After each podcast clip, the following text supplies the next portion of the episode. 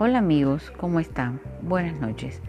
Hoy vamos a entrevistar a Caperucita Roja para saber más detalles de cómo fue ese horrible episodio que vivió cuando el lobo feroz del bosque se la comió y luego el cazador la rescató de la panza del lobo.